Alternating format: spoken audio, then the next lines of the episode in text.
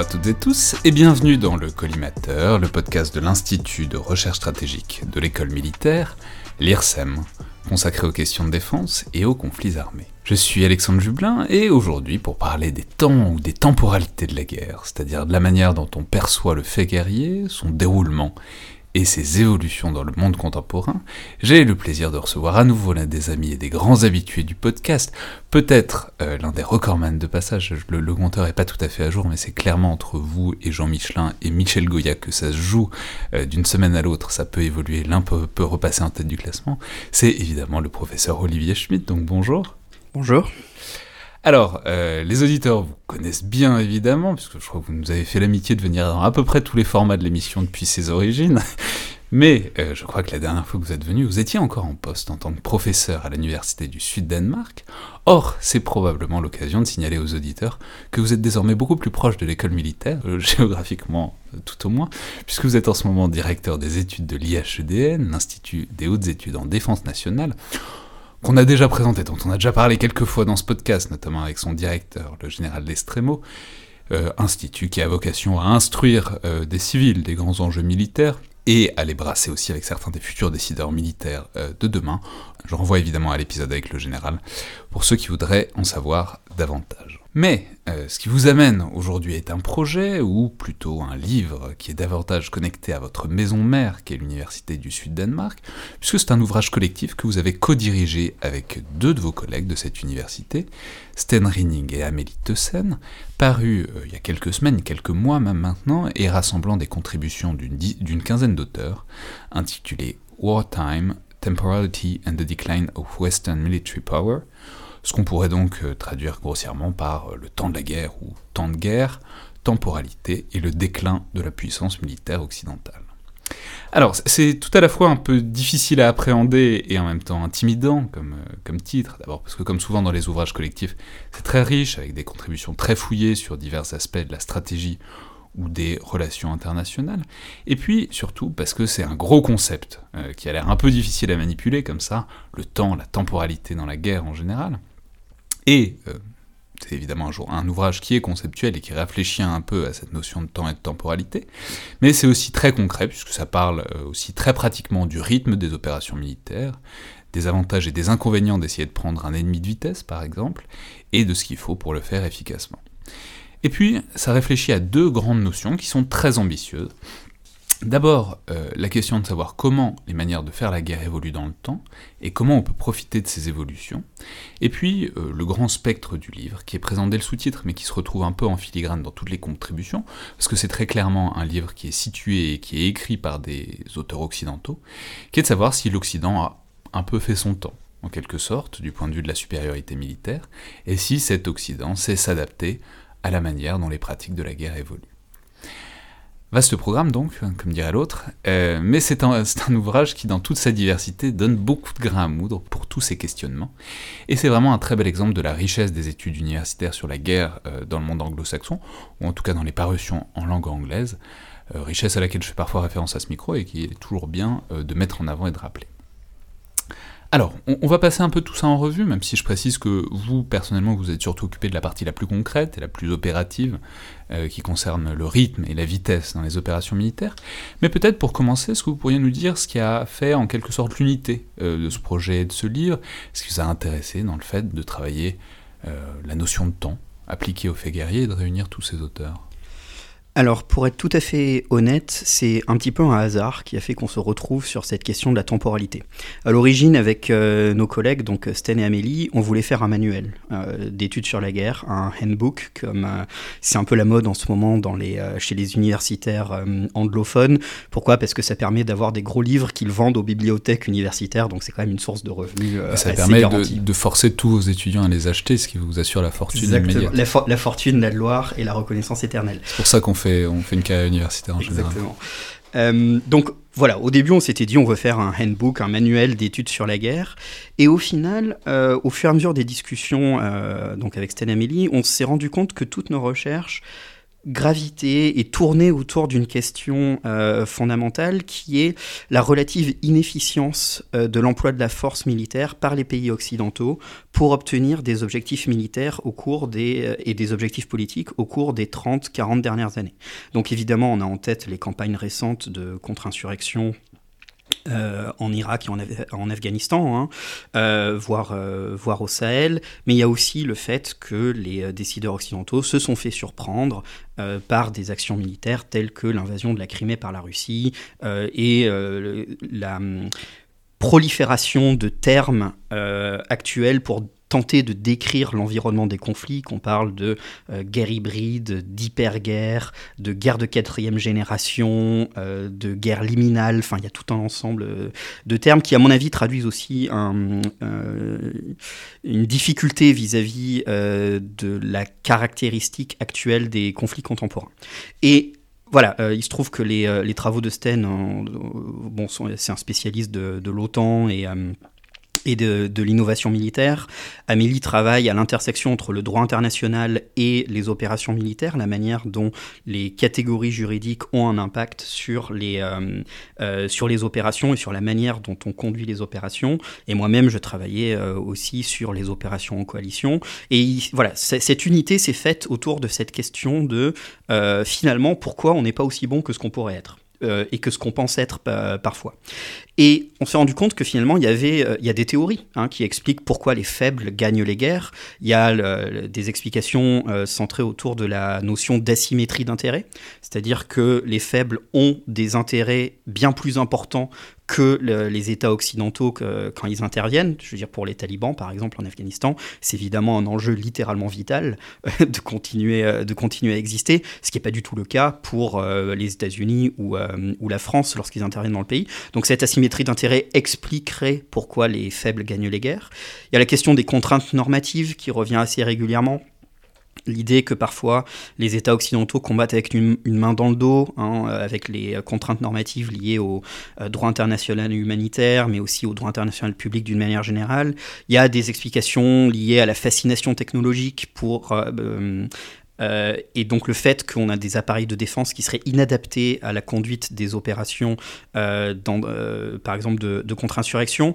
Mais toutes ces explications nous semblaient un petit peu, j'allais dire, de deuxième ordre en quelque sorte.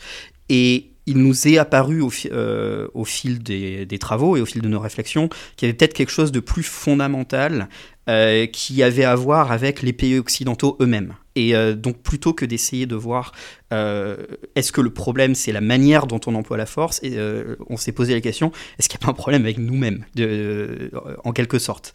Et c'est là en fait que la question de la temporalité a émergé petit à petit. Je vais y revenir, hein, mais on pour nous, on définit la temporalité de trois manières. Il y a trois dimensions de la temporalité. Il y a ce qu'on appelle d'abord les trajectoires. Ensuite, il y a les perceptions, perception du temps. Et ensuite, il y a la question du tempo et, du rythme. Donc, une fois qu'on s'était un peu euh, mis d'accord sur ce qu'on entendait par euh, la question de la temporalité, on a d'abord fait un, workshop à l'université de Yale euh, il y a deux ans et demi, hein, où on a testé les idées avec, les, avec les chercheurs là-bas, ce qui a conduit à, de ma part, un article dans International Affairs. on a ensuite trouvé les auteurs, testé l'idée avec eux, globalement, bah, évidemment, ils ont adhéré puisqu'ils ils ont participé à l'ouvrage. Là, on a fait un deuxième workshop à Chatham House, à Londres, euh, une fois que les auteurs avaient rendu la première version de leur chapitre pour vraiment uniformiser et à chaque fois euh, s'assurer que chacun de leurs chapitres soit bien rattaché à une dimension de, la temporalité, parce que c'est souvent le problème des ouvrages collectifs, c'est que ça peut partir un petit peu dans tous les sens s'il n'y a pas un travail éditorial. Euh, qui, euh, qui guide euh, la rédaction des, chapitres. Euh, et là, je dois aussi d'ailleurs remercier non seulement mes collègues, mais aussi l'équipe de, de Chatham House, puisqu'ils ont fait un, un, soutien éditorial qui était vraiment appréciable. Et le livre d'ailleurs est publié chez les presses, presses de la Brookings Institution, et c'est une collection que Chatham House a chez Brookings. Non, mais alors cette notion du temps, elle est extrêmement intéressante, parce que ça permet euh, à la fois d'examiner la manière dont les pays occidentaux... On, on reviendra sur cette notion d'Occident, parce qu'elle est évidemment compliquée, il faut la déconstruire, et en même temps ça n'empêche pas qu'on puisse s'en servir un peu pour un constat euh, global. Mais cette notion de temps, elle est très utile parce qu'elle est culturellement située. On n'a pas le même, la même conception du temps selon divers ensembles culturels. Et notamment, ça permet de penser en interaction, par exemple, avec le monde chinois, par exemple, avec euh, des mondes asiatiques ou moyen-orientaux d'une manière générale, qui peuvent avoir des conceptions du temps un peu différentes du temps, euh, disons, judéo-chrétien, linéaire, de, qui commence à un moment qui se termine. L'idée d'un grand mouvement de fond. Il y a des conceptions du temps plus cycliques et plus. Euh, qui permettent de penser ces choses-là différemment. Mais justement, euh, pour commencer par là, autour de ces notions de cycle, d'air, de, de, puissance et de grande puissance, il y a euh, dans cet ouvrage cette grande idée, qui est vraiment une idée reçue pour le coup, mais, mais ça n'en est que plus intéressant à, regarder de près, j'ose pas dire une grande peur, qui est celle d'une décadence euh, militaire occidentale. Ou du moins l'idée qu'avec l'émergence d'autres puissances comme la Russie ou la Chine, on sortirait d'un cycle de longue durée, qu'on peut faire remonter peut-être au, au 19e siècle avec la colonisation, peut-être avant, qui est euh, celle d'un Occident, avec donc toute l'ambiguïté de cette notion, qui aurait imposé sa volonté, euh, d'un point de vue militaire, du fait de ses grandes ressources et de sa capacité à les mobiliser, et qu'on sortirait donc de cette grande phase, de cette grande ère de supériorité militaire occidentale. Et euh, c'est notamment évoqué, alors il y, y a, quelque chose de très philosophique en termes de presque philosophie de l'histoire qui est, qui est travaillée dans ce ouvrage, mais il y a aussi euh, un travail à travers les difficultés actuelles de l'OTAN, dont vous êtes un spécialiste euh, évidemment aussi, qui est probablement euh, l'entité qui se rapproche le plus d'une matérialisation militaire de ce qu'on pourrait appeler l'Occident. Alors simplement, est-ce que vous pourriez nous, nous, présenter en quelque sorte cette, réflexion collective sur cette question? Et voilà, qu'est-ce que ça donne? Est-ce que est-ce que l'Occident est fini, Olivier Schmitt? Euh, Alors, je vais faire un joker sur la réponse directe. Euh, non, mais effectivement, cette question de la, de, du destin de l'Occident, c'est ce qu'on relie à la première dimension de la temporalité, pour nous, qui est la trajectoire. Et il y a, euh, de manière culturellement établi, des euh, perceptions, des trajectoires des, euh, des États ou euh, des civilisations, même si j'aime pas, pas, du tout ce terme, qui sont différentes en, en fonction des, des, contextes, des contextes culturels. Et donc, vous l'avez mentionné, hein, en Occident, en général, on a une perception de la trajectoire euh, qui est assez linéaire, c'est-à-dire qu'il y a un passé, un présent et un futur, avec une dimension assez eschatologique, c'est-à-dire qu'à la fin, il, va se passer quelque chose, mais c'est une, dimension linéaire. Tandis que d'autres euh, cultures ont des, euh, des conceptions de cette trajectoire qui sont beaucoup plus circulaires. Donc voilà, le, temps en fait revient toujours sur lui-même, c'est l'ouroboros. Et donc ça, c'est vraiment quelque chose, une, une, perception des trajectoires qui est déjà culturellement déterminée. Comment ça se traduit dans les discussions et dans les débats sur euh, la montée, le, le déclin de, de l'Occident? Ben, De manière assez logique, de par sa propre conception culturelle, les pays occidentaux ont tendance à considérer que leur trajectoire a une fin à un moment ou à un autre. Un, c'est euh, euh, Durocell, tout empire périra.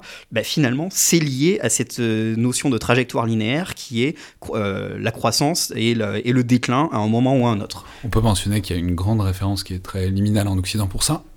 c'est Edouard Gibbon, ah c'est Grandeur et décadence de l'Empire romain, c'est l'idée qu'on peut lire l'histoire d'un empire avec une croissance, un moment de paroxysme et forcément une décadence, un empire qui s'effondre sur lui-même euh, en quelque sorte sous son poids à un moment ou à un autre. Mais c'est important parce que c'est apparu au 19e au moment, enfin c'est apparu euh, au début de l'époque contemporaine au moment où ben, la domination de l'Occident sur le monde s'assurait un peu. Donc forcément, on se pose depuis euh, toujours cette question, même s'il était mal posé déjà à l'époque, de savoir si c'est ce qu'on est en train de revivre, si on, si on revit pas un peu l'Empire romain. Quoi. Exactement, il y a la fascination pour la chute régulière de l'Empire romain qu'on revit euh, euh, régulièrement. On retrouve ça chez Spengler, on retrouve ça même chez Paul Kennedy, hein, dans son euh, déclin des grandes puissances avec ce qu'il appelle la surextension des empires. Donc il y a toujours culturellement cette notion qui a une trajectoire et une, et une temporalité. Alors comment ça se traduit sur les questions purement militaires? C'est pour moi lié à la question de la fameuse révolution militaire qui aurait eu lieu dans les pays euh, occidentaux au tournant du XVIIe siècle, euh, grosso modo, qui en fait associe la trajectoire de la construction de l'État à la, aux besoins de financement pour que l'État puisse faire la guerre. C'est la fameuse phrase de euh, Charles Tilly, L'État fait la guerre et la guerre fait l'État. Euh, pourquoi? Parce que les besoins de financement des opérations militaires conduisent à un renforcement de l'appareil bureaucratique qui a besoin de lever des impôts pour financer les opérations militaires. Et cette révolution militaire qui, qui conduit à la construction de l'État aurait donné un avantage particulier aux pays occidentaux au tournant du XVIIe, XVIIIe siècle, qui se traduit ensuite par euh, la, période coloniale qui va euh, conduire à en fait une domination occidentale sur l'intégralité de, de, la planète. Et donc du coup, il y a une temporalité qui est très particulière qui est vraiment spécifique, parce que jusqu'au XVIIe, XVIIIe siècle, dire, les grandes puissances, elles sont en Asie fondamentalement.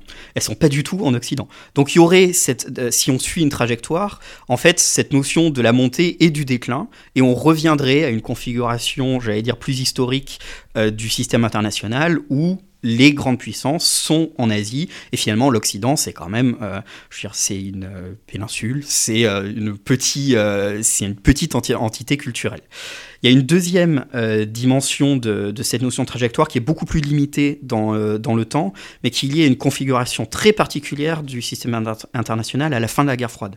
À la fin de la guerre froide, pour la première fois, et à ma connaissance la seule fois dans l'histoire, la puissance principale et ses alliés, et toutes les grandes puissances sont dans le même camp.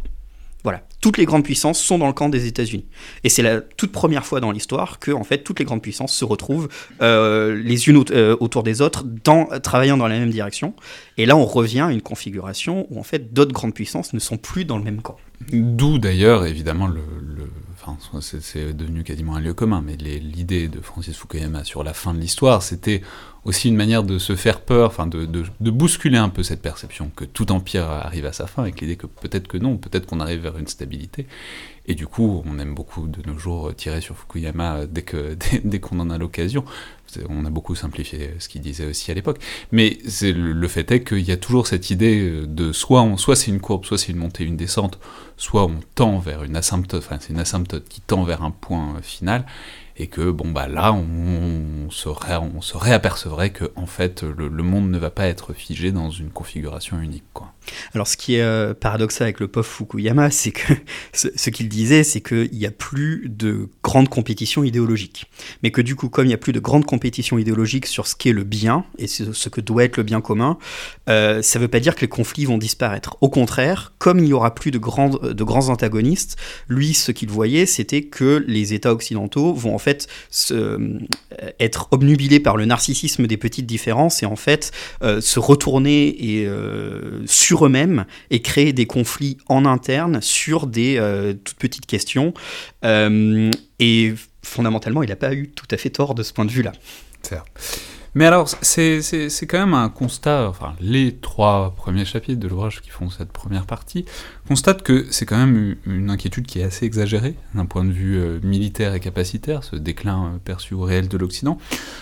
D'abord parce qu'on s'exagère peut-être aussi la capacité euh, qu'on a eu, que les Occidentaux auraient eu dans le passé, même, euh, même récent, mais surtout parce que, euh, d'un strict point de vue militaire, il n'y a toujours pas vraiment photo hein, entre les capacités militaires de, disons, des, États-Unis et de leurs alliés à différentes échelles, et le reste des puissances planétaires.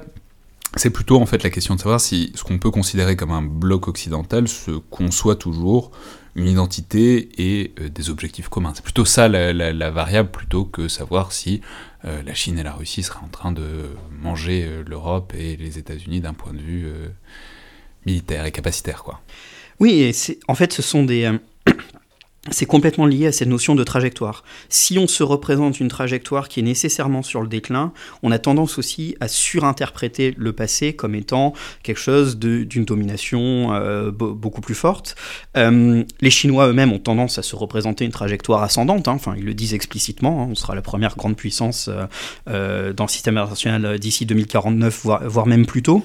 Mais alors ce qui est intéressant, c'est qu'ils se, se le perçoivent selon une courbe qui est exactement inversée à la courbe qu'on perçoit pour l'Occident, c'est-à-dire l'idée que ça a été une grande puissance, qu'il y a eu en quelque sorte un, col, un creux, une vallée, et qu'il remonte inexorablement, de, manière totalement symétrique, même géométriquement, à ce que l'Occident se représente comme un pic et une rechute aujourd'hui. Exactement, c'est tout à fait symétrique, ce qui est d'ailleurs assez intéressant parce que ça correspond à une forme d'adoption chinoise des représentations euh, temporelles euh, occidentales qui est liée elle-même à la construction d'une identité chinoise aux alentours de la fin du 19e, début du 20e siècle, qui en fait importe beaucoup plus de représentations occidentales que ce que les dirigeants chinois aujourd'hui veulent bien, euh, veulent bien admettre. Mais ça a été lié à la construction même de l'État chinois euh, suite, à, suite euh, à, la fin de l'Empire, aux invasions occidentales aussi. donc il y, a, il y a une part de mimétisme de l'Occident de la part des Chinois, ce qui, est assez, ce, qui est assez, ce qui est assez intéressant. Mais effectivement, les Chinois se représentent en fait leur trajectoire comme une interruption involontaire d'environ 80 ans. Euh, la grande humiliation. La grande humiliation, voilà, c'est un accident. Euh, très clairement, et là ils sont en train de repartir sur la trajectoire qui devrait être naturelle, euh, naturelle pour eux. Mais pour en revenir à la question initiale, c'est effectivement une question de représentation des, des, trajectoires. Si on se représente forcément sur une trajectoire de déclin, effectivement, les courbes se croisent à un moment ou à un autre. Mais la question, c'est comment est-ce qu'on mesure cette puissance relative? Qu'est-ce qu'on peut faire dans dans le système international? Et aujourd'hui, la compétition se situe sur, non pas seulement sur les capacités militaires, mais aussi sur les capacités euh, normatives de définir ce, qui, ce que sont les normes acceptables au sein, au, sein du système. Ça se, la, la compétition se situe sur les infrastructures. Qui dispose des infrastructures qui permettent la projection de puissance au sein du système international? Et aujourd'hui, malgré les projets de, euh, des nouvelles routes de la soie chinoise, et malgré le fait qu'effectivement, il y a une présence matérielle chinoise en Afrique, par exemple, ou à Djibouti, qui est plus importante que ce qu'elle était il y a encore 20 ans, la, disparité d'accès aux infrastructures est clairement pas du tout la même entre pays occidentaux et, euh, euh, pays non, occidentaux. Mais ce qui est très intéressant, c'est que quand on réfléchit aux questions de, trajectoire, euh, si on se représente une trajectoire de déclin, dans ce cas-là, il faut innover pour maintenir la situation actuelle. L'innovation, c'est un discours qui est lié à la crainte du déclin. Quand on innove, c'est parce qu'il y a absolument besoin de rattraper ou de maintenir l'avance qu'on risque de voir péricliter. Alors que si on se représente d'une trajectoire de progrès, en fait, il n'y a pas besoin d'innover, parce que le progrès est quasiment linéaire, il est naturel. Et donc moi, c'est ça que je trouve assez intéressant dans ce discours sur l'innovation, euh, où il faut absolument innover, parce que c'est ce qui permet de maintenir notre avance technologique et donc nos avantages, c'est que l'innovation est structurellement liée à, un imaginaire du déclin euh, d'une manière ou d'une autre. Ouais, mais alors on peut simplement dire qu'il y a aussi une question de. Alors il y a cette idée-là de courbe qui se croiserait, etc., dans un jeu à somme nulle, en quelque sorte, où ce serait forcément l'un ou l'autre qui dominerait. Et puis il y a aussi la question qui est vraiment posée de savoir si. Alors ça se concrétise avec l'OTAN, je l'ai dit, parce que bon, c'est pratique, quoi, l'OTAN, parce que c'est une vraie organisation, c'est pas un truc un peu nébuleux de, de bloc occidental. Mais la question, c'est de savoir si bah, cette organisation-là euh, a encore un but commun, c'est pas en train de se perdre, notamment en s'alliant avec, enfin, en collaborant en tout cas avec euh, des partenaires qui partagent pas forcément ces valeurs, notamment au Moyen-Orient, en tout cas ces valeurs affichées, euh, ou en, à travers les discords à l'intérieur des principaux pays de l'OTAN, évidemment. C'est un livre qui a été écrit au moment où c'était Donald Trump qui était euh, à la tête des États-Unis, donc ça s'y prêtait bien. Donc c'est-à-dire, il y a à la fois l'idée de savoir si bon, l'Occident est plus fort que les autres, mais puis il y a aussi la question de savoir de qu'est-ce que c'est que ce bloc occidental et est-ce qu'il se tient, quoi.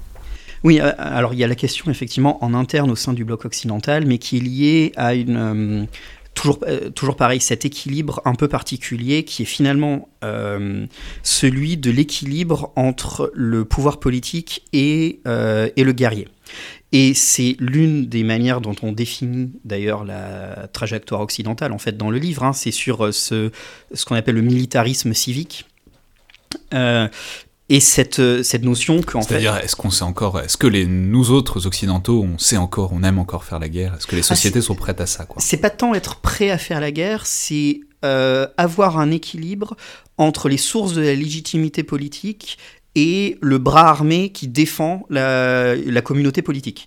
Et à travers la cité grecque, par exemple, mais aussi à travers l'Empire romain, on a trouvé un modèle euh, de ce qu'on appelle le militarisme civique, qui est lié au fait que le pouvoir politique représente d'une manière ou d'une autre... Euh, euh, la, population, que ce soit bon évidemment à Athènes avec, euh, avec euh, la démocratie athénienne, mais même, même à Rome où, y a, on votait pour, pour un Sénat. Je sais très bien que ce ne sont pas des démocraties universelles, tout le monde n'avait pas accès au droit de vote et ainsi de suite, mais il y avait une forme de représentation politique qui, qui existait. Et en même temps, ces citoyens étaient aussi engagés dans la défense de la cité et dans la défense de la République. Ça faisait même partie de la, du modèle militaire. Euh, par exemple, à Rome, les citoyens les plus riches sont en fait ceux qui, ou, les hoplites athéniens aussi, hein, les plus riches sont ceux qui peuvent se payer le matériel militaire et se retrouvent en fait dans la, colonne, se retrouvent au premier rang. Euh, parce que ce sont eux qui ont les, euh, les boucliers les, les plus efficaces, les armures les plus efficaces. Donc il y a cette circularité entre euh, la légitimité du pouvoir politique et la défense de la République ou du modèle euh, politique qui, euh, qui est lié. Et ce qui est aussi fondamentalement lié dans une trajectoire, j'y reviens, de long terme, à l'émergence de l'impôt. L'impôt, c'est ce qui lie l'État aux citoyens parce que, à travers l'impôt, on finance un certain nombre de services, dont la défense et la protection du territoire. Aujourd'hui, on a fait, en fait, euh, par l'invention de mécanismes financiers, euh, d'emprunt, euh, on finance nos guerres par la dette. Je veux dire, si on devait financer les guerres américaines par l'impôt, je, pense que c'est une révolution aux États-Unis. Si on devait financer les guerres françaises par l'impôt, exclusivement sans la dette, on ne pourrait pas le soutenir. Mais le fait que la plupart des pays occidentaux financent leur activité militaire non plus par l'impôt qui est le lien direct avec les citoyens, mais par la dette qui est en fait un emprunt sur le futur, donc toujours on en revient à cette notion du temps, crée cette déconnexion entre la communauté politique et euh, l'emploi de la force armée. Et c'est créer des guerres à crédit euh, comme ça, en fait, on fait des guerres à crédit, hein, et l'une des explications pour nous du fait qu'on s'engage dans ce que les Américains appellent les Forever Wars, donc les guerres éternelles. Pourquoi? Parce qu'on ne sent plus le coût de la guerre. Et donc il y a ce paradoxe d'un Occident qui est celui qui a inventé ce modèle de, militarisme civique, donc d'équilibre entre les dirigeants, les citoyens et, euh, et la force armée, et qui en fait a inventer sa propre déconnexion euh, de ce qui était un équilibre toujours difficile, toujours instable, et qui remet, remet un peu en question hein, cette trajectoire et conduit pour nous à une forme d'inefficience dans l'emploi de la force armée.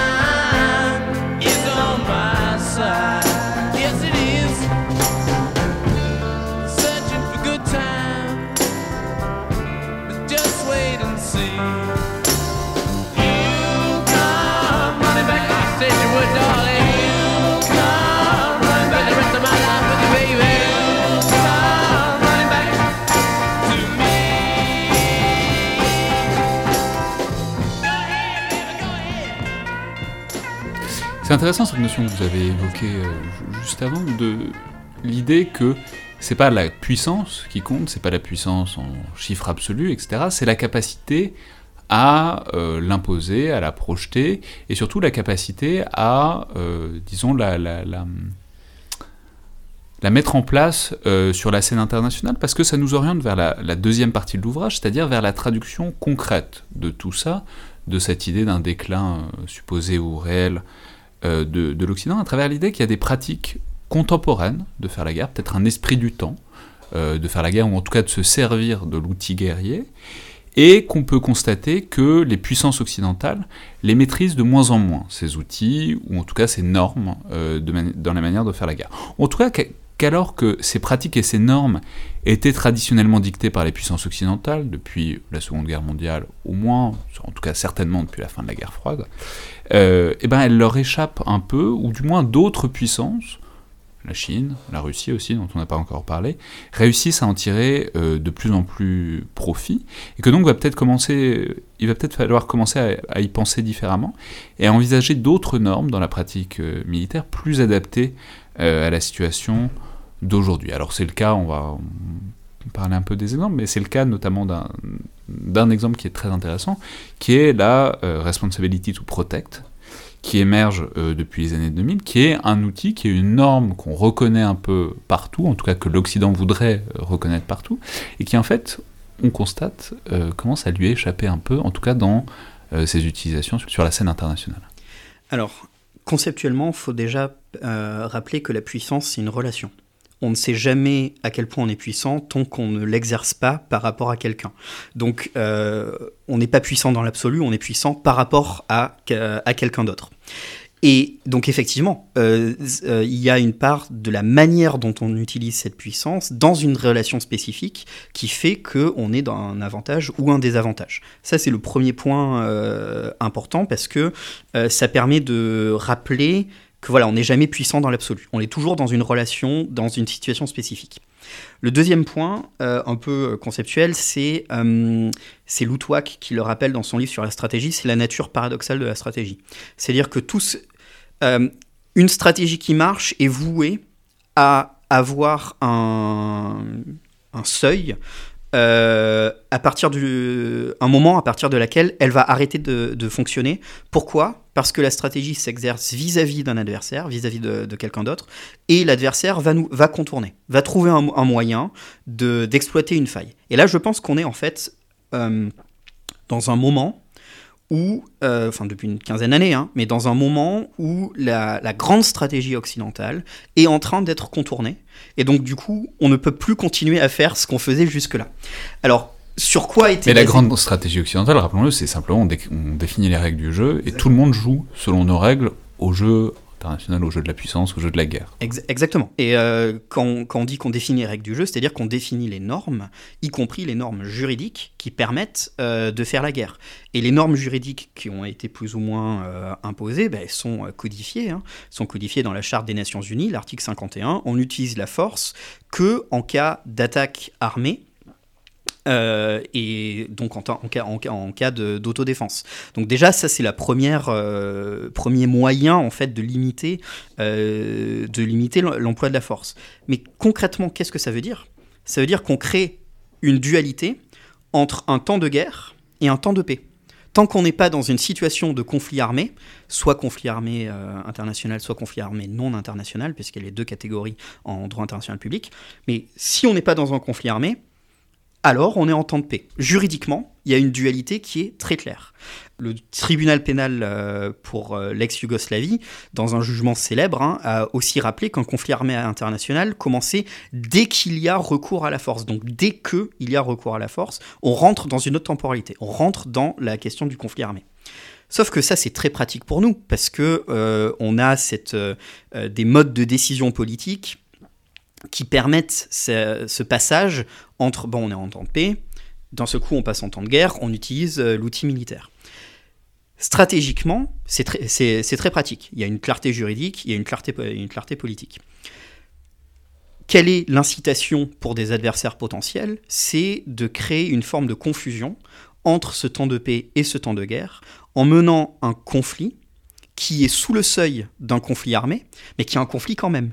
Et donc qui permet d'employer des moyens euh, qui sont euh, agressifs, hein, de subversion, de sabotage, ou d'inversion des normes, mais qui permettent de mener le conflit quand même sans rentrer dans cette binarité juridique dans laquelle, au final, nous l'avons créée parce qu'elle était utile pour nous, mais dans laquelle on finit par s'enfermer et qui crée cette espèce de confusion de est-ce qu'on est en guerre, est-ce qu'on est en paix? Finalement, on ne sait pas quoi faire. Et pour revenir donc à, votre question initiale hein, sur euh, la question de la responsabilité de protéger, qui est euh, différente du droit d'ingérence. Le droit d'ingérence était un droit contre la souveraineté.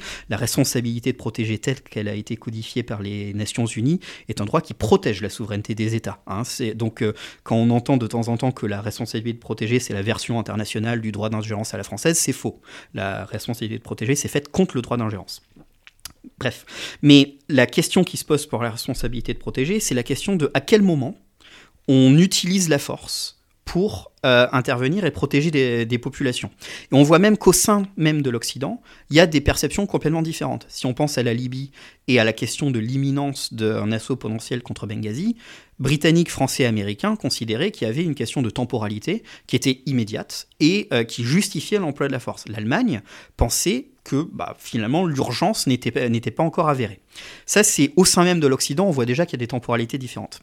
Mais euh, on voit que d'autres acteurs utilisent le même type de discours avec des objectifs qui sont assez, euh, assez différents. La Russie, par exemple, euh, dans sa perception de, temporalité, commence à utiliser le discours de la responsabilité de protéger. On va protéger les populations russophones, hein, parce que ça fait partie de, nos intérêts stratégiques, en cas de menace contre nos intérêts de long terme. Et donc on a vu la Russie faire des guerres préventives en Géorgie, en Ukraine, euh, éventuellement en, Syrie. Et c'est assez, euh, intéressant parce que c'est assez différent d'une guerre préemptive. Comme vous savez, la guerre préemptive, euh, est juridiquement possible parce que c'est en cas de menace immédiate. On sait qu'il y a une menace immédiate. Bon, ben, on va euh, préempter la menace. C'est euh, Israël euh, en 1967, par exemple. Ça, c'est une guerre préemptive. Et, et, à la limite, c'est juridiquement possible. Par contre, la guerre préventive contre une menace potentielle de long terme, normalement, n'est pas permise par le droit international public, mais on a vu la Russie utiliser le vocabulaire de la responsabilité de protéger en fait, donc en retournant en quelque sorte l'argumentaire, pour mener des guerres préventives. Ouais, mais c'est là que c'est marrant et que ça. Enfin, c'est marrant. si, il y, a un côté assez divertissant quand même à, la chose et qui force un peu à se regarder dans la glace en tant qu'occidentaux. C'est que on voit notamment l'exemple de, 2008 et de la Géorgie est, parfait. Deux, il y a vraiment une sorte de calque des justifications occidentales, par exemple, pour intervenir au Kosovo que, quand l'OTAN est intervenu au Kosovo dans les années 90, et qui était souvent au détriment de euh, Russie post-soviétique qui pouvait pas trop se défendre à ce moment-là, enfin, en tout cas qui pouvait pas défendre ses intérêts au-delà de ses frontières. Et du coup, euh, je crois que c'est une expression de, Michel Ignatieff, c'est qu'il y a un truc parodique, quoi. C'est, on a l'impression que Poutine ressort toutes les justifications un peu pétées qu'il a entendues dans les années 90 et dit bah alors ça marchait pas du tout à l'époque mais puisque vous avez fait ça moi aussi je, peux, le faire. Et ça va être très très difficile de justifier que, moi je peux pas le faire alors que vous, vous avez fait exactement la même chose dans les années 90. Euh, un de mes collègues euh, m'a un jour dit euh, la Russie est le troll actuel des relations internationales. Et je trouve que c'est plutôt une bonne, une bonne caractéristique. Il y a, quand même une, une forme d'inversion ironique systématique des arguments employés par, par les Occidentaux. Et les diplomates russes sont extrêmement bons pour, pour faire ça. Euh, ça se voit au Conseil de sécurité de l'ONU, ça se voit à l'OSCE, euh, à utiliser une rhétorique qui est celle des États occidentaux en la sortant complètement du contexte initial pour justifier des intérêts. D'un certain côté, c'est de la bonne diplomatie. Je veux dire, c'est, euh, j'allais dire, c'est de bonne guerre. Enfin, mais euh, oui, ils sont euh, très efficaces pour ça. Mais il y a effectivement ce retournement sémantique qui est assez systématique. Et c'est hyper difficile du coup de, dire, oui, mais nous c'est pas pareil parce que nous on est gentils et vous c'est, c'est pas c'est pas bien ce que vous faites. bah ouais. Oui, parce que exactement, c'est immédiatement du deux poids deux mesures, mais c'est exactement aussi ce qui est recherché derrière, c'est de dire, regardez, votre rhétorique occidentale en fait est vide. En fait, ce n'est que un discours des intérêts qui est masqué par euh, un argumentaire juridique. Ce qui peut parfois être vrai, c'est possible. Ça force à se poser des questions. Mais ça force à se poser, à se poser la question. Là-dessus, je trouve que la Russie a un miroir inversé assez, euh, assez efficace parce que je ne pense pas qu'ils aient tout le temps raison, mais ça pose en tout cas, ça force en tout cas à se reposer les questions et les motivations normatives pour lesquels euh, les États occidentaux emploient euh, la force militaire. Ouais, donc on voit bien avec cet exemple de la responsabilité to protect que c'est vraiment un esprit du temps, quoi, une norme internationale. C'est bon, la dérogation à l'article, à l'article 51 de la charte de l'ONU. C'est ben voilà, quand il faut protéger des populations. c'est le, Rwanda est pour ça une sorte de précédent, de marque importante, parce que c'est dire, ben voilà, il faut, il fallait, il y a des cas où il faut intervenir parce qu'il faut intervenir et qu'on ne peut pas ne pas ne pas intervenir. Mais donc on voit que c'est une norme contemporaine et que une norme contemporaine, ben, en fait, d'autres puissances peuvent aussi s'en servir et s'en servir assez habilement. Et euh, ça, nous amène à parler de la situation plus générale à laquelle vous avez fait référence déjà tout à l'heure. C'est le fait que ben, même la bipartition guerre-paix, en fait, c'est pas bien clair que ce soit si évident que ça. Enfin, dans notre mentalité d'occidentaux euh, contemporains, oui, il y, a une guerre, il y a une paix. En fait, déjà dans d'autres contextes culturels, c'est pas forcément si évident que ça. Et puis que du coup, euh, d'autres puissances ont très bien compris qu'on marchait en fonction de ce côté on-off. Et que, ben voilà, si on met l'interrupteur un peu à moitié, euh, d'autres puissances ont bien compris que l'Occident savait pas trop quoi faire quand la lumière est ni allumée ni éteinte. Oui, absolument. Il euh, faut, bien saisir qu'une norme n'est valable que de la manière dont elle est mise en œuvre n'existe pas en tant que telle. Euh, les, juristes me détestent si je dis ça, évidemment, mais euh, une norme n'existe que de la manière dont elle, dont elle est mise en œuvre. On peut faire des clashs avec les juristes, c'est bien. Il y a un juriste qui viendra pour répondre au micro, c'est très bien. Ça, ça met un peu de conflictualité dans les invités. Non, exactement. Dans quelle mesure le droit international est positif ou, est, euh, ou pas.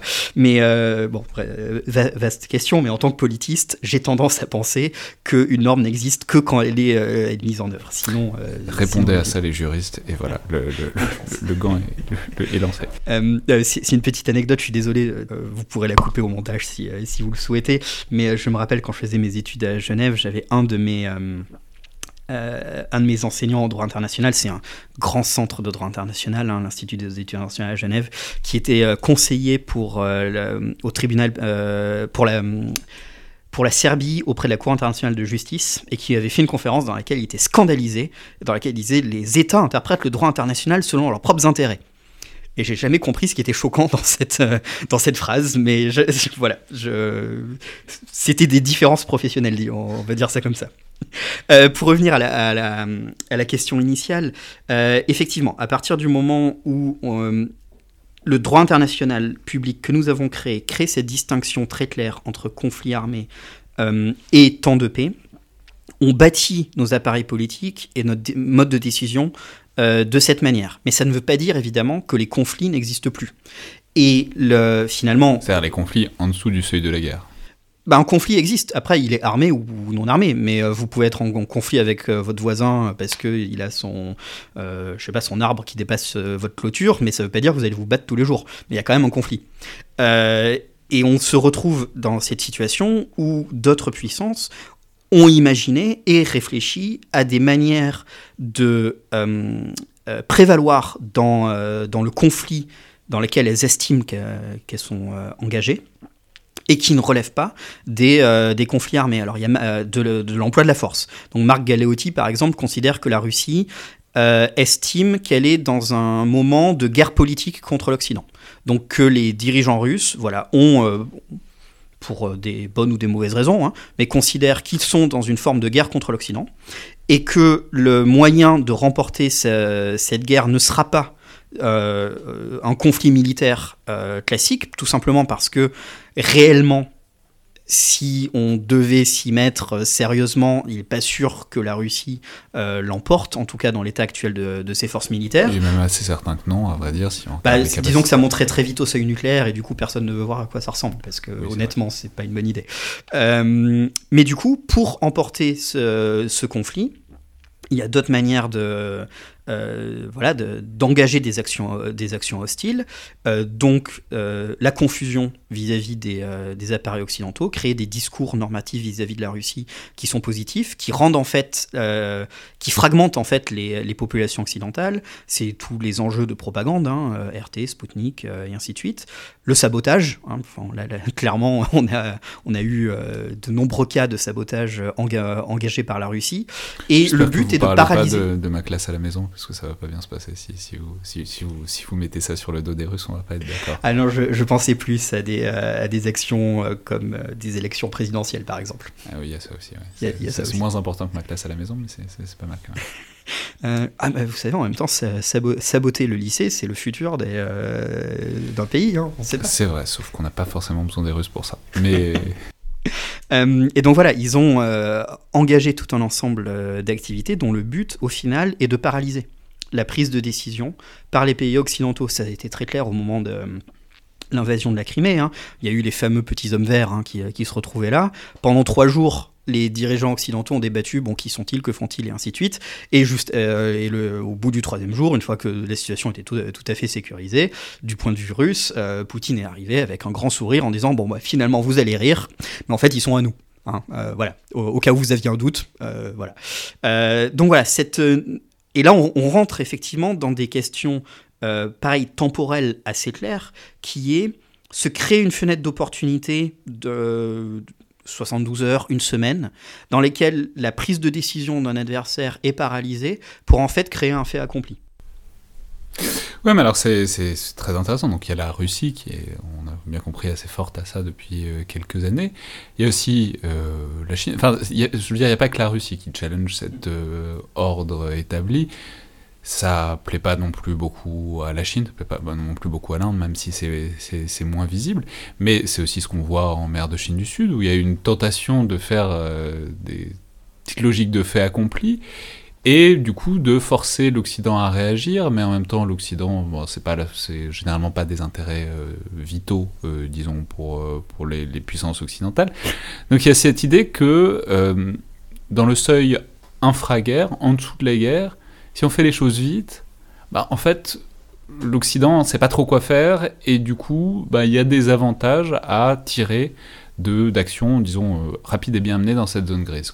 Alors, à mon avis, c'est pas que des actions rapides et bien menées, parce que si on, euh, y a effectivement cet exemple de la Russie euh, dont je parlais, mais il y a aussi des dispositifs de plus long terme euh, ce, que la, ce que fait la Chine avec la diplomatie de la dette, par exemple, hein, en, rachetant la dette de, de, certains États, en, établissant des infrastructures, et si les États ne peuvent plus rembourser, en fait, ils en deviennent, euh, ils en deviennent acquéreurs. Bon, ça, c'est quand même plus du long terme et lié à une stratégie de créer un réseau d'infrastructures qui vont donner à, à Pékin euh, une base territoriale d'influence dans tout un ensemble euh, de pays sur, euh, sur la planète. La possession de ports, par exemple, hein, est clairement un, enjeu important.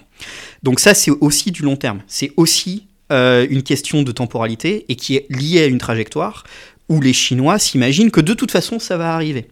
Et ce qui est pour moi assez intéressant, c'est que cet imaginaire d'une trajectoire où de toute façon ils seront les, ils seront les plus forts parce que c'est quasiment naturel, peut parfois les, les conduire à de mauvaises interprétations d'une situation politique, à forcer la main d'un partenaire euh, qui n'en avait pas forcément envie, ou alors à, euh, bon, on l'a vu récemment euh, au moment lié à la crise Covid, où toute critique du gouvernement chinois a entraîné de la part d'un certain nombre de diplomates des réactions très virulentes carrément en menaçant hein, euh, des, chercheurs, euh, je pense à Antoine Bondaz hein, de la FRS euh, en France, carrément en les menaçant et les insultant sur les réseaux sociaux, ce qui me semble quand même relativement contre-productif, mais qui est à mon avis lié à cet esprit qui consiste à dire de toute façon, il va falloir vous y faire.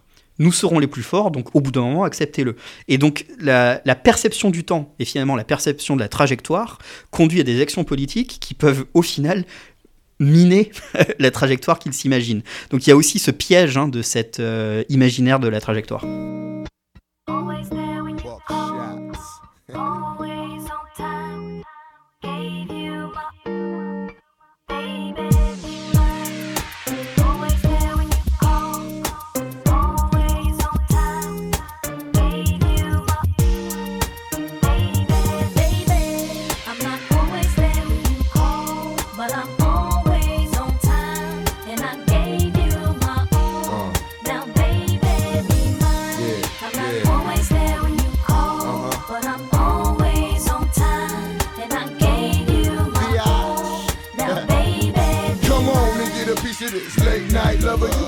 One that swing like no other. I know I got a lot of things I need to explain, but baby, you know the name, and love is about pain. So stop the complaints and drop the order of restraints. Our sex life's a game, so back me down in the pain. I can't wait no more. Cause it's about a quarter past three and sure days eye me. I got the Bentley Ballet, and I'm just outside of Jersey, past the Palisades. And I love to see that some boots and shades thrown out on the bed while I'm yanking your braids. Thug style, you never thought I'd make you smile while I'm smacking you.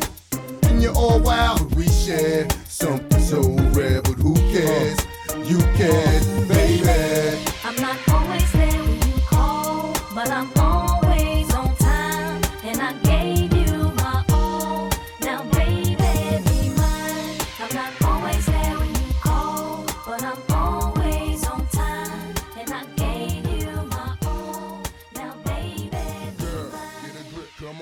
Il y a donc ces objectifs de long terme et euh, les moyens, disons, de moyen terme utilisés pour, euh, pour les accomplir. Donc, euh, on subvertit les normes, en tout cas, on subvertit l'esprit initial dans lequel les normes ont été conçues. On prend position en tirant avantage des difficultés occidentales à se prononcer, en tout cas à agir distinctement et notamment militairement dans certaines zones grises.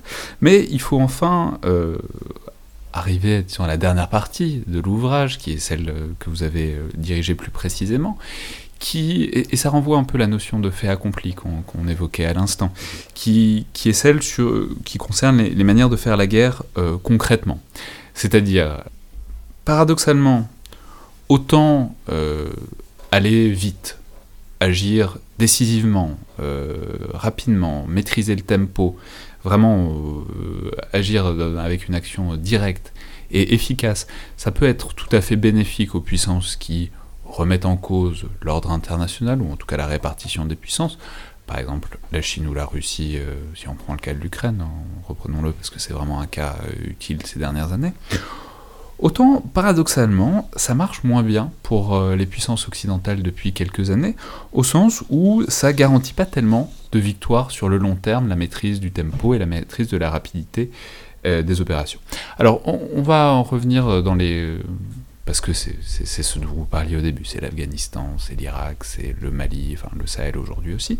Mais d'abord, il faut peut-être dire un mot de euh, l'intérêt opératif pour la vitesse, de, la généalogie de cette idée que la vitesse dans les opérations, la vitesse dans la manière de faire la guerre, euh, ça permettrait de remporter la victoire, ça permettrait la maîtrise du temps, ça permettrait de déséquilibrer l'adversaire, et donc d'avoir un avantage euh, décisif. C'est difficile de ne pas voir euh, des résonances historiques de temps long de cette insistance. Alors il y a toujours cette idée des campagnes napoléoniennes, même s'il y aurait beaucoup à dire en cette euh, année de commémoration sur les réalités de ça.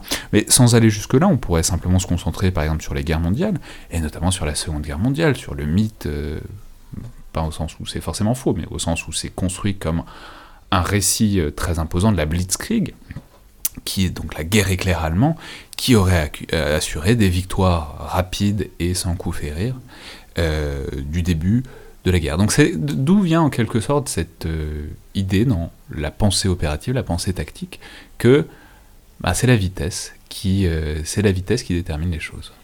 Non, c'est effectivement un point très important parce que je pense que le tempo n'est pas la vitesse et qu'on a tendance à mélanger vitesse et tempo dans les, euh, la manière dont euh, notre pensée opérative s'est construite.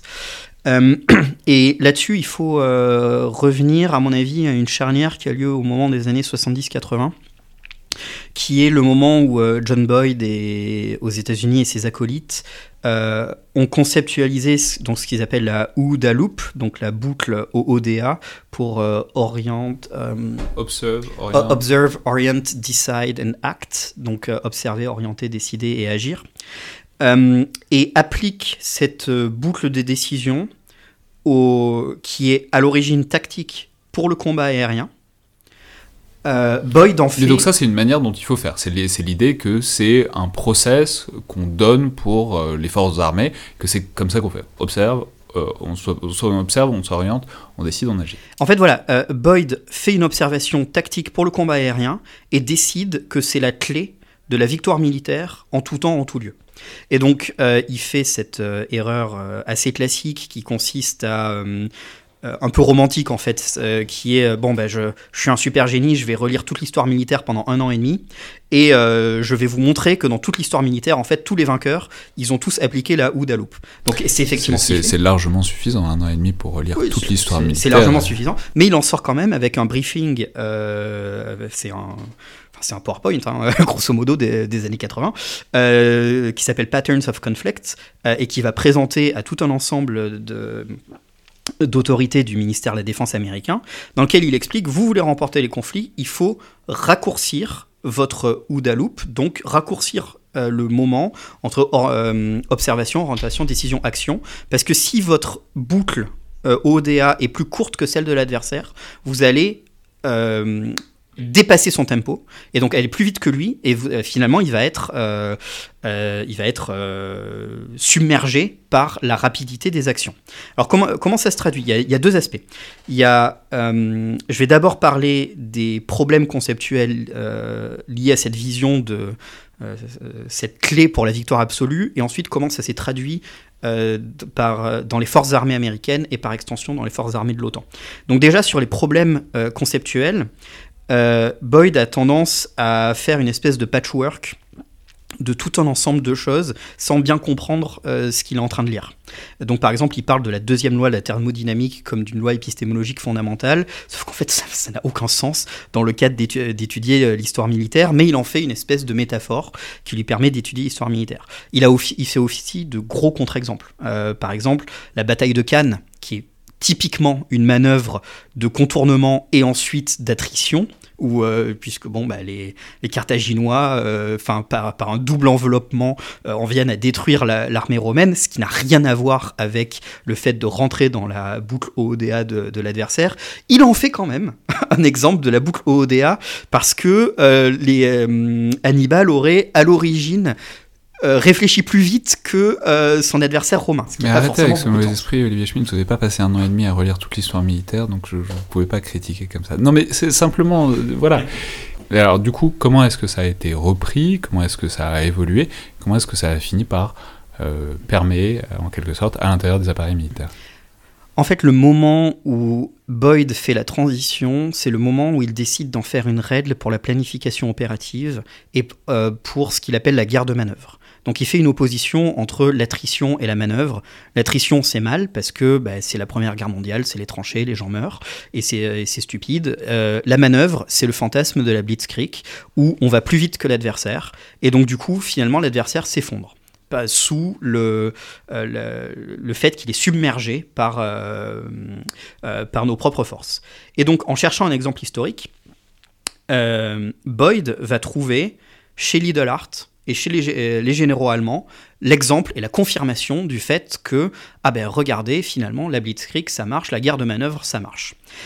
Le problème, c'est que Lidl Art avait, créé, avait, euh, avait été... Lidl qui est un grand stratégiste du début du XXe siècle, Alors effectivement, faut faire le faut faire le contexte. Je suis désolé, je prie de m'excuser.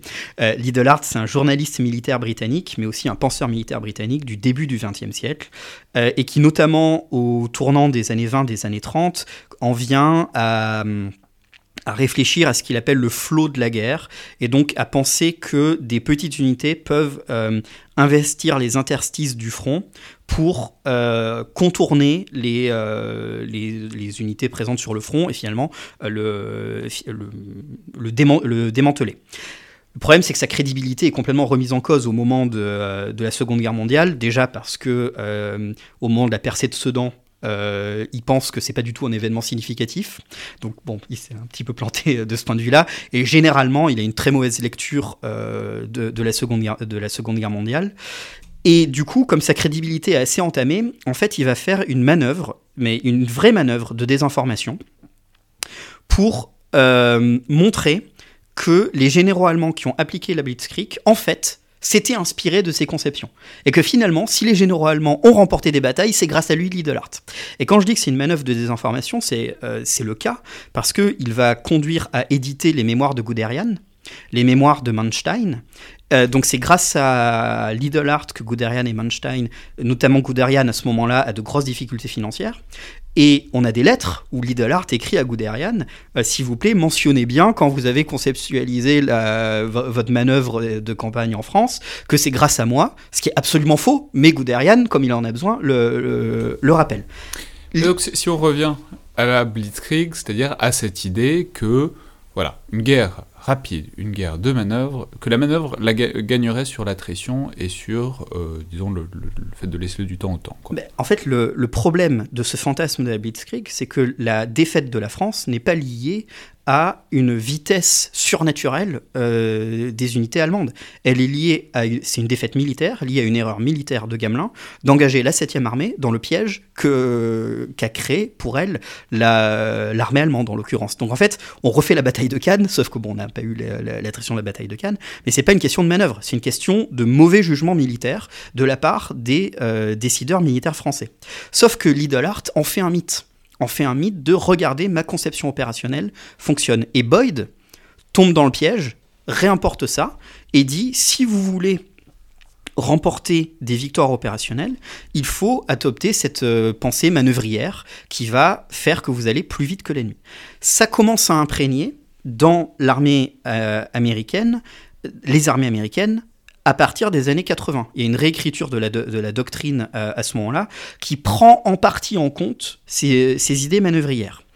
Ça imprègne surtout chez les Marines, où euh, en fait Boyd, pendant plusieurs années, va enseigner à l'Académie euh, des Marines et qui, eux, ont complètement adopté euh, la, pensée manœuvrière. Et ça se retrouve par exemple dans euh, ce que l'invasion de l'Irak par la première division des Marines commandée par le général Matisse, où Matisse dit, en 2003, où Matisse dit nous savions que le centre de gravité était la vitesse. Ce qui était important, il dit speed, speed, speed, donc la vitesse, la vitesse, la vitesse. Et ça, c'est pour moi assez révélateur du fait qu'on confond le tempo et la vitesse du fait de, cette, euh, de ce fantasme un peu manœuvrier euh, qui ne correspond pas à des exemples historiques. Et deuxièmement, qui crée une déconnexion entre le niveau opératif et le niveau politique. Parce que il y a un peu l'idée derrière la, la pensée euh, au niveau opératif que si on remporte la bataille, en fait, on, on peut déconnecter la question du tempo politique de la question du tempo de la bataille. Alors qu'en fait, tout l'enjeu de la stratégie, c'est justement que la guerre, les opérations, appuient la décision politique. Et euh, c'est ce que, par exemple, ont réussi pour moi à faire les Russes en Syrie, où ben, les campagnes de bombardement étaient relativement euh, corrélées avec des tempos spécifiques de négociation. Mettre la pression, on l'enlève un peu, on remet la pression, et donc il y avait une vraie pensée liant en fait les actions militaires avec le tempo politique. Ce que la pensée de manœuvrière euh, n'arrive pas à faire, parce qu'au contraire, elle vise à euh, séparer la conduite des opérations militaires de la décision politique elle-même, ce qui est évidemment impossible, Donc parce qu'il n'y a, pas d'auto-justification de, de, de la guerre, Oui. si ce n'est de servir un, un but politique. C'est-à-dire, c'est que li- il y aurait, li- c'est l'idée qu'il y aurait une vérité de la guerre qui serait la vérité euh, des hommes, des, des, des bottes euh, sur le sol, des chars, des, des véhicules, etc. Que ce- c'est là que la guerre serait gagnée et qu'ensuite le, le- le- la dimension politique ce serait à voir plus tard. Enfin, que le politique pourrait exploiter ça, mais que la guerre est gagnée par la tactique, voire la stratégie. Or, euh, ce que vous nous dites, c'est que ce fantasme-là, bon, de fait, ça marche pas. Bah, on a plein d'exemples, mais l'invasion de l'Irak en 2003 est un assez bon exemple de Alors, ça. En fait, c'est le fantasme de la déconnexion des opérations et de leur dimension politique, qui consiste à dire laissez les militaires faire leur travail et euh, regardez, ensuite on vous donne la situation clé en main et vous vous débrouillez après, mais euh, ça, ça nous concerne plus. Sauf que c'est pas possible. Parce que justement, la guerre est fondamentalement politique. Enfin, c'est Clausewitz, euh, livre 1, chapitre 1. Enfin, c'est voilà, c'est le début. Et, euh, Non, mais c'est c'est hyper intéressant parce que du coup, alors, soit dit en passant, il n'y a pas que les États-Unis, c'est facile de taper sur les États-Unis, mais par exemple, Pascal Venson, qui était le tout premier invité de ce podcast, montre très bien dans un chapitre de l'ouvrage que, euh, en fait, c'est vrai aussi pour les Anglais, c'est vrai aussi pour les Français, il y a cette idée, mais même dans les manuels, quoi, de l'idée que c'est la vitesse, la vitesse, la vitesse qui permet de, gagner, quoi. Mais euh, c'est hyper intéressant parce que depuis euh, quoi 15-20 ans, on a des parfaits exemples de ça. Oui, euh, l'armée américaine a livré euh, aux politiques euh, un appareil étatique euh, de Saddam Hussein complètement en lambeaux. Euh, oui, euh, l'armée française, en arrivant au Sahel, a complètement explosé la puissance militaire des groupes euh, rebelles djihadistes. Euh, voilà, c'est- oui, ça marche. Enfin, euh, mais ça marche pas sur le long terme. Mais parce que ça déconnecte de la dimension politique elle-même. Euh, et je pense que c'est. euh, on parlait hein, tout à l'heure de euh, cette déconnexion du, euh, du militarisme civique, de cette euh, baisse euh, relative du militarisme civique euh, en Occident.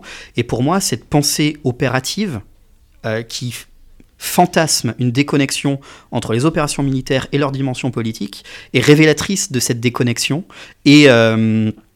Et d'un manque de... euh, en fait, c'est un manque de réflexion stratégique. Mais oui, effectivement, ce n'est pas que les États-Unis. Les États-Unis ont un gros pouvoir normatif, parce que c'est évidemment la principale puissance occidentale. Donc du coup, il y a une tendance à diffuser les, les modes de fonctionnement euh, américains euh, au, sein des, au sein des alliés. Et enfin, voilà, l'Irak 2003 a été extrêmement révélateur. Voilà, c'est la différence entre, entre une bataille et la guerre. C'est-à-dire on, on voit très bien avec l'Afghanistan, l'Irak, le Sahel, c'est des situations qui sont pas résolues par euh, les prouesses de rapidité d'un bataillon. Enfin, tel ou tel euh, blocage tactique peut être résolu par euh, une habilité manœuvrière, mais ça, ça résout aucun problème. Et les guerres ne s'arrêtent pas avec les victoires tactiques. Enfin, je veux dire, il y a, je, il a- a- sais plus quel auteur qui relève cette... très, enfin apparemment qu'il y a un proverbe afghan qui est très joli sur la question, qui est de dire que la coalition elle les montre, mais nous avons le temps. Et c'est bien l'idée que bah du coup en fait ça s'arrête pas. euh, voilà, les situations guerrières, spécialement sur des théâtres étrangers, ne s'arrêtent pas au moment où les occidentaux décident que la bataille est terminée. Alors, il y a ça, il y a aussi le fait qu'il faut bien voir que c'est confortable, à la fois pour les responsables politiques et pour les responsables militaires, euh, cette idée d'une déconnexion très très claire des responsabilités. Parce que chacun se retrouve plus ou moins dans, son rôle, donc, enfin, dans son rôle, dans le rôle qu'il souhaite tenir. Euh, c'est facile pour le politique de dire, euh, bon allez, rétablissez-moi une situation et ensuite on, va voir. Et c'est plus facile pour les militaires de dire, non mais laissez-moi faire mes plans d'opération et ensuite, moi je m'occupe plus de rien. Sauf qu'en pratique, ça ne marche pas. Ce n'est pas possible. Donc ça c'est, le, le premier point. Le deuxième point, effectivement, c'est sur le fameux proverbe. Alors, moi, j'ai, euh, entendu afghan, j'ai entendu qu'il est, en fait, euh, il venait de plein de cultures non occidentales. Et euh, donc, je ne sais pas s'il est afghan. C'est possible, euh, probablement apocryphe. Non mais c'est très bien comme ça, euh, comme ça il n'y a pas de risque de se planter dans la citation. Voilà. On, on- on peut Mais c'est révélateur aussi, pour moi, d'un- d'une forme. C'est pas d'une erreur de catégorie, mais presque. Parce qu'en fait, quand on dit euh, vous avez le montre, mais nous avons le temps, qu'est-ce qu'on dit? Ça veut dire que on est plus motivé que vous, au final. Et que on est prêt à accepter pour plus longtemps les conséquences d'une opération. Donc c'est euh, pas tant une question de temporalité, c'est une question pour le coup d'asymétrie des volontés euh, derrière. Donc en fait, on se retrouve dans des, dans des situations, euh, notamment d'opérations extérieures, où il y a euh, des mouvements, des batailles, des, opérations au niveau tactique, quoi, qui ont des résultats, et en même temps une obligation de gérer, euh, disons, une situation sur le beaucoup plus long terme, où il y a en quelque sorte un double, un double rythme entre le rythme bon, de la bataille, où il y a un adversaire, un ennemi déclaré, et en même temps un rythme ou une temporalité beaucoup plus longue, presque plus métaphysique et plus philosophique de comment gérer euh, la situation militaire et sécuritaire dans un endroit donné. Alors effectivement, je pense que depuis la fin de la guerre froide, il y a eu un, euh, un changement dans la perception de l'ennemi et euh, de la menace des, euh, des pays occidentaux qui crée un paradoxe dans la conduite des opérations militaires. Quand vous avez un ennemi, bah, en fait, euh, l'ennemi, ça se gère et on peut faire au final une meilleure paix à un moment ou à un autre. Si vous avez une menace, la menace, elle est permanente. Il y en aura toujours quelque chose quelque part. Et au final, on transforme l'opération militaire en opération de police internationale. La police, elle est là pour gérer une menace et un risque potentiel. hein.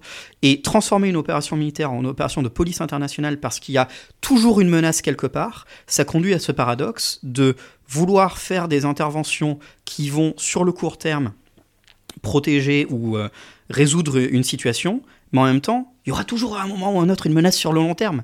Donc au final, cette opération dont on espérait qu'elle soit rapide, bah, finalement, on n'est jamais 100% dans une situation sûre. Donc peut-être qu'il faut qu'elle se prolonge. Et donc on retrouve cette double temporalité de euh, vouloir faire quelque chose de vite, intervenir parfois rapidement. Euh, pensez aux boucles de décision même en France, hein, où euh, les militaires rappellent régulièrement que entre euh, le président de la République et un rafale qui est en l'air, il y a souvent peu de temps qui, se passe si le président le décide. Donc il y a cette vitesse, le fait qu'on peut, peut aller très vite. Et ce paradoxe de oui, mais il y aura toujours une menace. Donc sur le long terme, il faut quand même faire, que- faire quelque chose. Et c'est le hum, chef d'état-major des, euh, des armées, le général Lecointre, qui dit que nous serons probablement au Sahel jusqu'en euh, 2040 ou euh, dans une perspective de très long terme. Donc pour moi, ce, ce paradoxe est lié au fait que on est passé d'une représentation et d'une perception d'un ennemi et un ennemi, ben, on le combat, mais au final, il y a une résolution de la situation et il y a, on l'espère, une meilleure paix, à une euh, conception de l'ut- l'utilisation de la force militaire comme un outil de gestion de, la menace, et ce qui est par définition permanent. Enfin, et il faut peut-être, euh, pour terminer en quelque sorte, dire qu'il y a une conséquence qui est intéressante, dont vous avez déjà commencé à parler un petit peu tout à l'heure, de cette obsession euh, tactique, disons à l'échelle des états-majors et des bataillons, en tout cas de l'art tactique et opératif.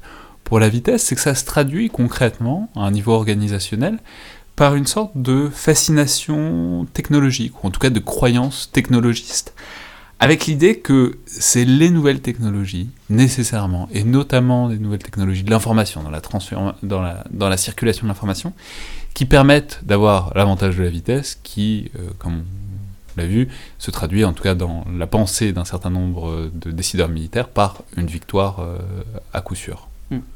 Oui, euh, absolument. Alors cette euh, notion d'une supériorité informationnelle qui permettrait de euh, mieux lier les, les cibles avec les effecteurs et, finalement les unités sur le terrain, ça se retrouve déjà dès les années 70. hein. Il y a des textes Westmoreland donc, qui dirigeaient les forces américaines au Vietnam avec le succès qu'on connaît, qui, euh, qui explique euh, je vois d'ici 5 ou 6 ans un champ de bataille dans lequel les, euh, les effecteurs seront directement liés aux capteurs et aux senseurs et permettront en temps réel d'identifier des cibles et, euh, et de les traiter. Ce qui est évidemment pas très très différent des visions qu'il y a pu y avoir euh, de la transformation hein, aux, États-Unis dans les années 90 et même aujourd'hui de la guerre réseau centrée telle que telle qu'elle existe. Donc il y a ce, cette notion de la fluidité du champ de bataille qui va être euh, euh, rendue possible par une supériorité informationnelle une supériorité communicationnelle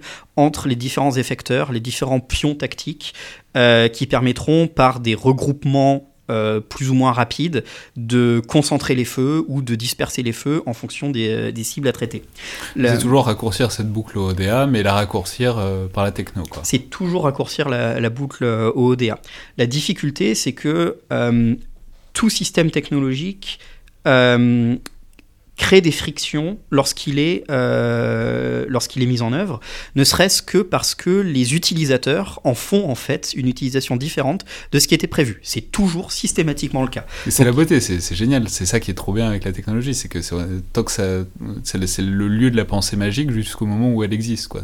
La, la technologie résout tous les problèmes jusqu'au moment où la technologie arrive et on s'aperçoit toujours que ça marche pas. quoi. Enfin, ça marche pas du tout comme on le pensait. ça marche différemment, disons. Il y a toujours une, une, une créativité des utilisateurs et qui est normale et qui est saine d'ailleurs. hein. C'est, euh, euh, il le faut. Mais du coup, il y a, depuis au moins 50 ans hein, cette notion d'un espace de bataille qui est euh, complètement transparent et dans lesquels on a, on a la supériorité informationnelle et qu'on n'arrive toujours pas à, accomplir, euh, très, très clairement. Euh, on, le, cherche systématiquement, euh, la question de la numérisation de l'espace de bataille revient très régulièrement et euh, sous-jacente à un certain nombre de grands programmes de transformation, y compris en France. Euh, mais euh, ce n'est pas, ce pas un- un- une, euh, une possibilité, euh, tout simplement parce qu'il y aura soit des limites technologiques, soit des limites utilisateurs, soit le fait que bah, l'adversaire le sait bien et va essayer de contourner cette, euh, cette supériorité. Mais c'est pas pour dire que c'est pas bien, enfin qu'il faut pas le faire, parce qu'il faut le faire, de toute évidence, c'est- un progrès, etc. C'est simplement l'idée, cette croyance dans, en la technologie euh, non née encore, euh, en, en- en germe, qu'elle va permettre de résoudre tout un tas de problèmes, et notamment d'acquérir l'avantage décisif de la vitesse, bon, euh, on voit à l'usage que euh, ça marche moyennement en tout cas. Je crois que c'est lié à la nature même de la technologie, puisque c'est par définition un objet qui concentre un certain nombre de fantasmes et qui permet de projeter tous les fantasmes, surtout s'ils ne sont pas avenus.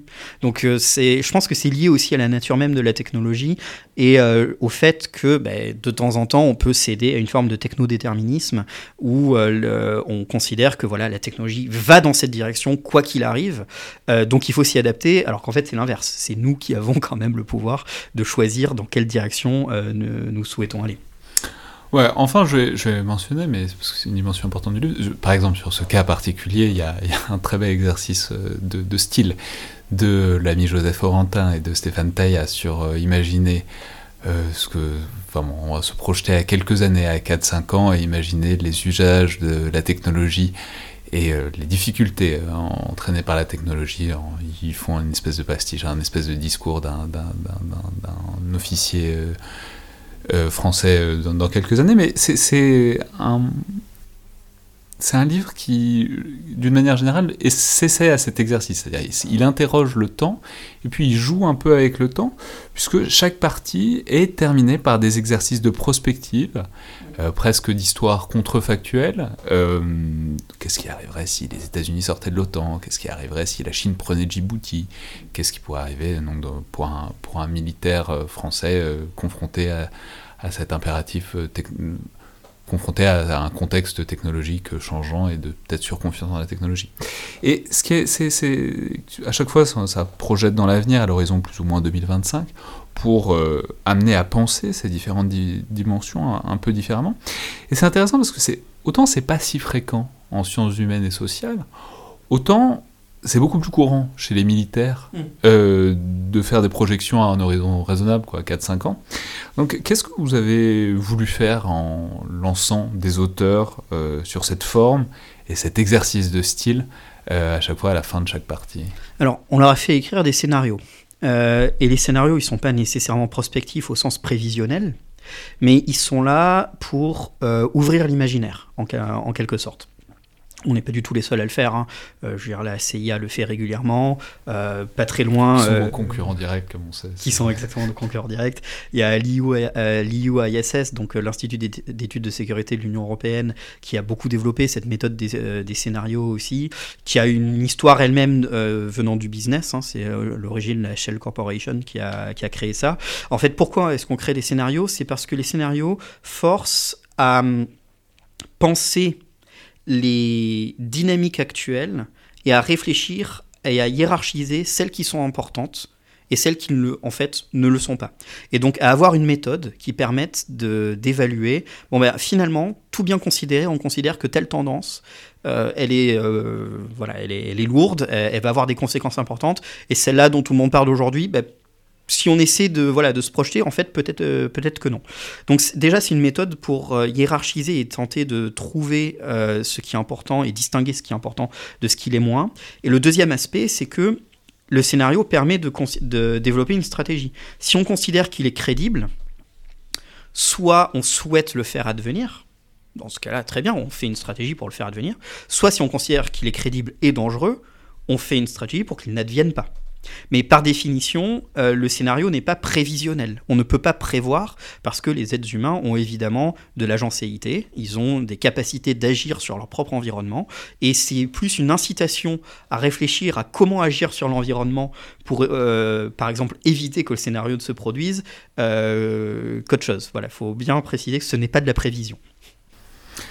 Très bien. On l'aura compris, donc c'est un livre qui donne beaucoup à penser sur euh, toutes, les toutes les échelles de la guerre, depuis euh, des mouvements sur plusieurs siècles jusqu'au rythme vraiment euh, tactique des, des opérations. Et il y a un mouvement d'ensemble il y a une unité de l'ouvrage, mais on peut aussi tout à fait piocher dans un article ici ou là. Chacune des, des contributions prises séparément déclenche vraiment beaucoup de réflexions et de questionnements, et on y apprend beaucoup. Notamment, elles sont très bien, très bien informées euh, sur les évolutions doctrinales des différentes armées occidentales et non occidentales. Merci beaucoup, donc Olivier Schmidt, d'être revenu pour discuter de cet ouvrage, Wartime, Temporality and the Decline of Western Military Power, que vous avez co-dirigé donc avec Sten Rinning et Amélie Thyssen, édité aux presses de la Brookings Institution aux États-Unis, et de la Chatham House aux au Royaume-Uni. Merci. C'était donc le Collimateur, le podcast de l'Institut de recherche stratégique euh, de l'école militaire. Je vous rappelle- que, comme toujours, euh, le podcast et sa croissance se nourrissent essentiellement du bouche à oreille et du fait que vous en parliez autour de vous, que vous parliez de l'émission et de ses différents formats. On fait en sorte qu'entre les émissions du mardi, les bunkers et les viseurs, il y en a un peu pour tout le monde euh, qui puisse être intéressé par le fait guerrier. Mais euh, les recommandations et notes sur Apple Podcast et sur SoundCloud ne font pas de mal non plus, ils font même beaucoup de bien. C'est aussi l'occasion de commenter, de nous faire des retours sur les émissions et sur la direction plus générale du podcast, qui sont toujours appréciés. Ce qui peut aussi euh, se faire de manière plus directe par mail ou sur les réseaux sociaux de ce qui est toujours lu et vivement appréciable. Merci à toutes et tous, et à la prochaine fois.